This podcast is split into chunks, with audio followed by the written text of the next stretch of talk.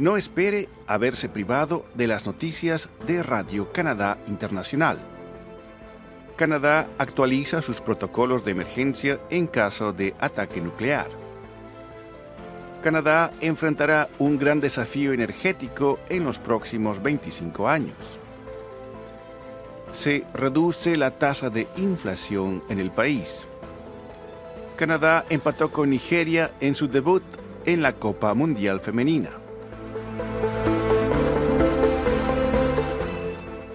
Bienvenidos a la actualidad canadiense en 10 minutos al empezar esta tercera semana de julio de 2023. En nombre de Radio Canadá Internacional va un cordial saludo. Desde Montreal, Rufo Valencia les da la bienvenida.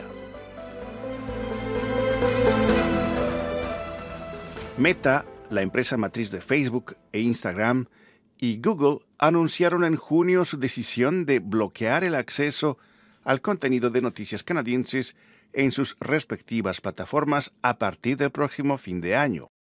Esos anuncios son una reacción de parte de esas empresas tecnológicas a la Ley de Noticias en Línea, también conocida como Ley C-18, aprobada por las instituciones democráticas canadienses. Lo que se sabe hasta el momento es que en las redes sociales Facebook e Instagram, las noticias provenientes de los medios canadienses ya no serán visibles en la sección de actualidad o en las páginas de los medios canadienses en esas redes. También se sabe que los usuarios ya no podrán compartir contenidos de noticias de Radio Canadá Internacional en su perfil, lo que ya es el caso para algunas personas en Canadá. Google también anunció que eliminará los contenidos de noticias canadienses de los resultados de su motor de búsqueda, lo que imposibilitará el acceso a plataformas y contenidos. La mejor manera de mantenerse informado sobre las actualidades que le ofrece Radio Canadá Internacional es acudir directamente a la fuente, creando una dirección favorita y manteniendo su suscripción a nuestro boletín informativo semanal. El acceso a medios de comunicación creíbles y confiables en todas las plataformas es esencial para nuestra democracia y para comprender mejor los problemas actuales en estos tiempos tumultuosos. Están escuchando La actualidad canadiense en 10 minutos, un podcast de Radio Canadá Internacional. El gobierno canadiense decidió desempolvar y actualizar los protocolos de emergencia para hacer frente a las consecuencias de un posible ataque nuclear táctico en Europa o la propagación de la radiación hasta su territorio tras la explosión de una planta de energía nuclear en Ucrania. Los memorandos internos del Ministerio de Seguridad Pública de Canadá dicen que las medidas previstas incluyen la actualización de un plan ultraconfidencial destinado a mantener el funcionamiento del gobierno federal en caso de una crisis mayor. Ottawa también está trabajando en la preparación de un protocolo para notificar al público en caso de que un misil balístico ingrese a territorio canadiense, dicen las notas obtenidas por la agencia de noticias Canadian Press bajo los términos de la Ley de Acceso a la Información. La invasión rusa de Ucrania en febrero del año pasado provocó una serie de debates e iniciativas federales destinadas a garantizar que Canadá se encuentre lo más preparada posible para hacer frente a las consecuencias de un accidente nuclear catastrófico. Los memorandos de seguridad pública preparados antes de una reunión de agosto de 2022, en la que participaron altos funcionarios de gestión de emergencias, indican que gran parte de la preocupación estaba centrada en la planta nuclear de Zaporizhia, en Ucrania, que fue afectada por los bombardeos.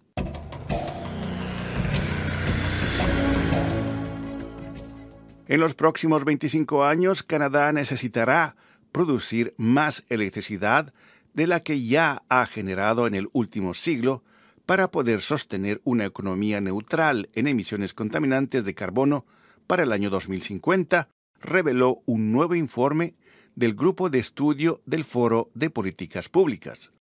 para reducir la dependencia de los combustibles fósiles y pasar a una producción de electricidad libre de emisiones que permite el funcionamiento de automóviles, la calefacción de las viviendas y hacer funcionar las fábricas, el país requerirá duplicar o incluso triplicar la cantidad de energía que produce actualmente, estima el gobierno canadiense.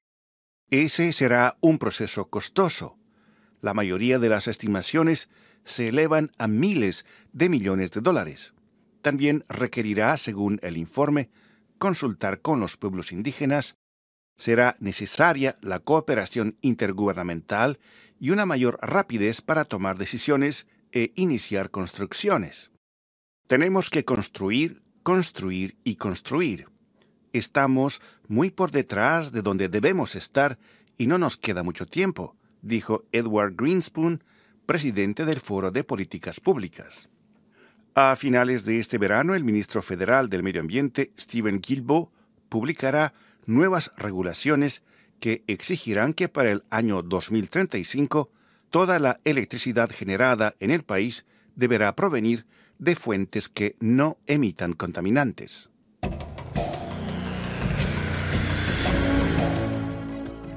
La tasa de inflación en Canadá cayó al 2.8% en junio, su nivel más bajo en más de dos años. El Departamento de Estadísticas de Canadá dijo que una fuerte caída en el precio de la gasolina, en comparación con los datos de junio del año pasado, fue la principal razón de esa disminución. Esto llevó la tasa de inflación oficial de Canadá a su punto más bajo desde marzo de 2021. Los precios de la gasolina fueron un 21% más bajos en junio de 2023 que en el mismo periodo del año anterior. Otro factor que impulsó el descenso del costo de vida en Canadá fueron los precios de los servicios de telecomunicaciones que cayeron un 14.7% respecto a hace un año. Sin embargo, el costo de los alimentos continúa aumentando a un ritmo de más del 9%, con el aumento anual acumulado hasta junio del año pasado, el precio de los alimentos ha aumentado casi un 20% en dos años.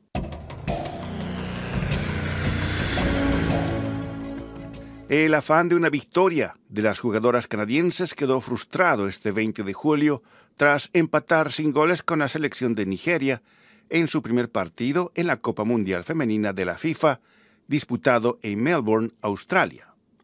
Las canadienses, que ocupan el séptimo lugar en la clasificación mundial de la FIFA, superaron en tiros a las nigerianas, que ocupan el cuadragésimo lugar, y dominaron la posesión del balón desde el principio del partido, creando oportunidades que al final no pudieron convertir en tantos. Ese empate tiene sabor a derrota para las canadienses, ya que en el minuto 50, la capitana Christine Sinclair falló un penal ante el arco defendido por la nigeriana Chiamaka Nadozi. El próximo partido de las canadienses en el Grupo B, considerado como el Grupo de la Muerte, será contra Irlanda el próximo miércoles. Tras el empate con las nigerianas, la directora técnica de las canadienses, Bev Pressman, quiere que sus jugadoras miren hacia adelante y no hacia atrás. A continuación, nuestra colega María Gabriela Guzzi nos da algunos detalles sobre sus reportajes de la semana. Bienvenida, María Gabriela. Hola, Rufo. Un saludo para ti y para nuestra apreciada audiencia. En el primer reportaje de esta semana hablamos del caso de Carlos Tomás Aranda, un joven de 30 años que viajó de México a Colombia Británica como turista y está desaparecido desde el 7 de julio. Carlos Tomás Aranda estaba trabajando como cosechador en una granja de la región de Osoyos. La Real Policía Montada de Canadá lanzó un aviso para pedir ayuda del público para encontrar al joven y confirmó a RCI que su búsqueda continúa. Conversamos también con su padre, el señor Octavio Aranda, quien nos dijo que Carlos es un joven responsable que no suele pasar tanto tiempo sin comunicarse con sus familiares.